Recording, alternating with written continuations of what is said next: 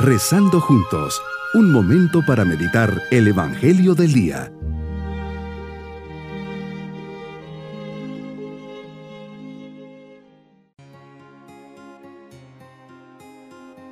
Les saludo cordialmente en este día miércoles de la primera semana del tiempo ordinario, siempre bajo la mirada de Dios que sigue y acompaña nuestros pasos y nos cuida y protege. Por eso le decimos, Señor, estás a la puerta y llamas.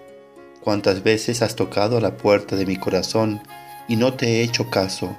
Perdóname, Señor, hoy al menos quiero regalarte este momento. Quiero y estoy dispuesto a abrirte las puertas de mi corazón. La dejo sin seguros para que pases y seas tú el que vea mis necesidades que hay en él. Meditemos en el Evangelio de San Marcos capítulo 1 versículos 29 al 39. Hoy a través de tus palabras puedo saber cómo vivías Jesús durante tu vida terrena en tu vida pública. Se nos transmite un día de tu vida. Señor, asistes a la sinagoga, momento de oración, leer la Torá y compartir la fe en comunidad, recibiendo el mensaje de esperanza de los profetas. Después estando en la casa de Pedro, curas con amor a su suegra al atardecer, curas a los enfermos y poseídos del demonio. No es solo una predicación con los labios, los hechos también forman parte del gran corazón que tienes, pues estás al pendiente de los enfermos y dolientes. Muy de mañana te levantas a orar, luego te vas a predicar a los pueblos. Qué claro nos enseñas que te dedicabas a la oración, a la predicación y a la caridad, a servir y curar a los enfermos y mi día. Yo me pregunto, ¿se parece algo al tuyo? ¿Cuánto tiempo dedico a la oración, al testimonio y al servicio? ¿Cuáles son las ocupaciones y preocupaciones que llenan mi día? Por otra parte, leemos que te llevaron a todos los enfermos.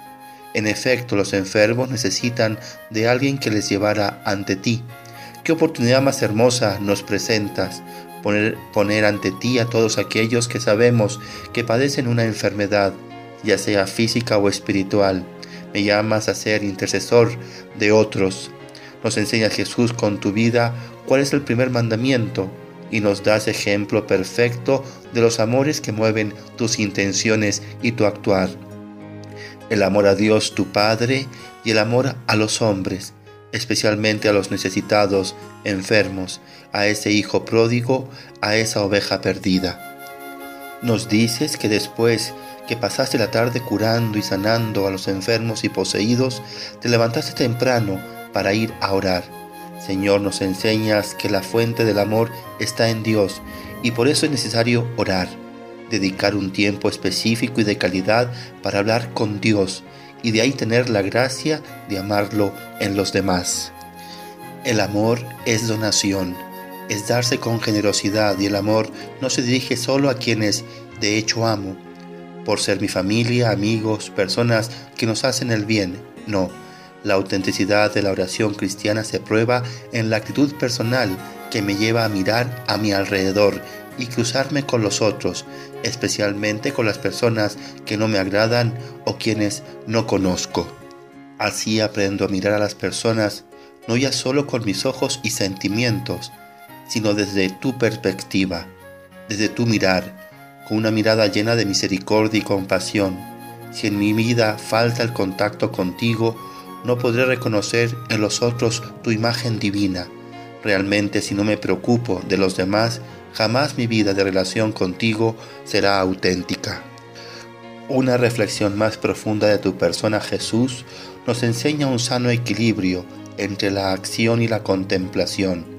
Igual que pasabas todo el día predicando y curando a los enfermos que te llevaban, también te vemos retirarte a un lugar desierto a hacer oración.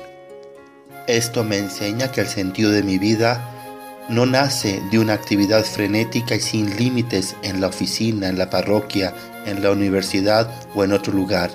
El sentido de mi vida nace en la oración, en el coloquio íntimo con el Señor. Es ahí donde mi alma se va a nutrir de la fuerza que viene de Jesús. Así podré sin duda descubrir el plan de Dios para mi vida, el actuar, el ir, el venir. No es más que la aplicación concreta de aquel sentido profundo que he encontrado en la oración. Mi propósito en este día es agradecer este tiempo de oración, tomar en serio esta oportunidad de dialogar con Dios, saber que de aquí nacerá la sensibilidad para salir al encuentro de las personas necesitadas que hoy toquen a la puerta de mi vida. Mis queridos niños, vemos a Jesús orando, predicando y sanando a los demás.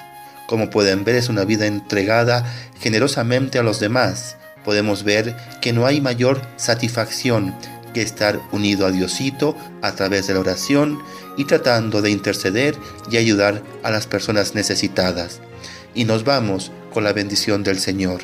Y la bendición de Dios Todopoderoso, Padre, Hijo y Espíritu Santo, descienda sobre nosotros y permanezca en este día. Bonito día.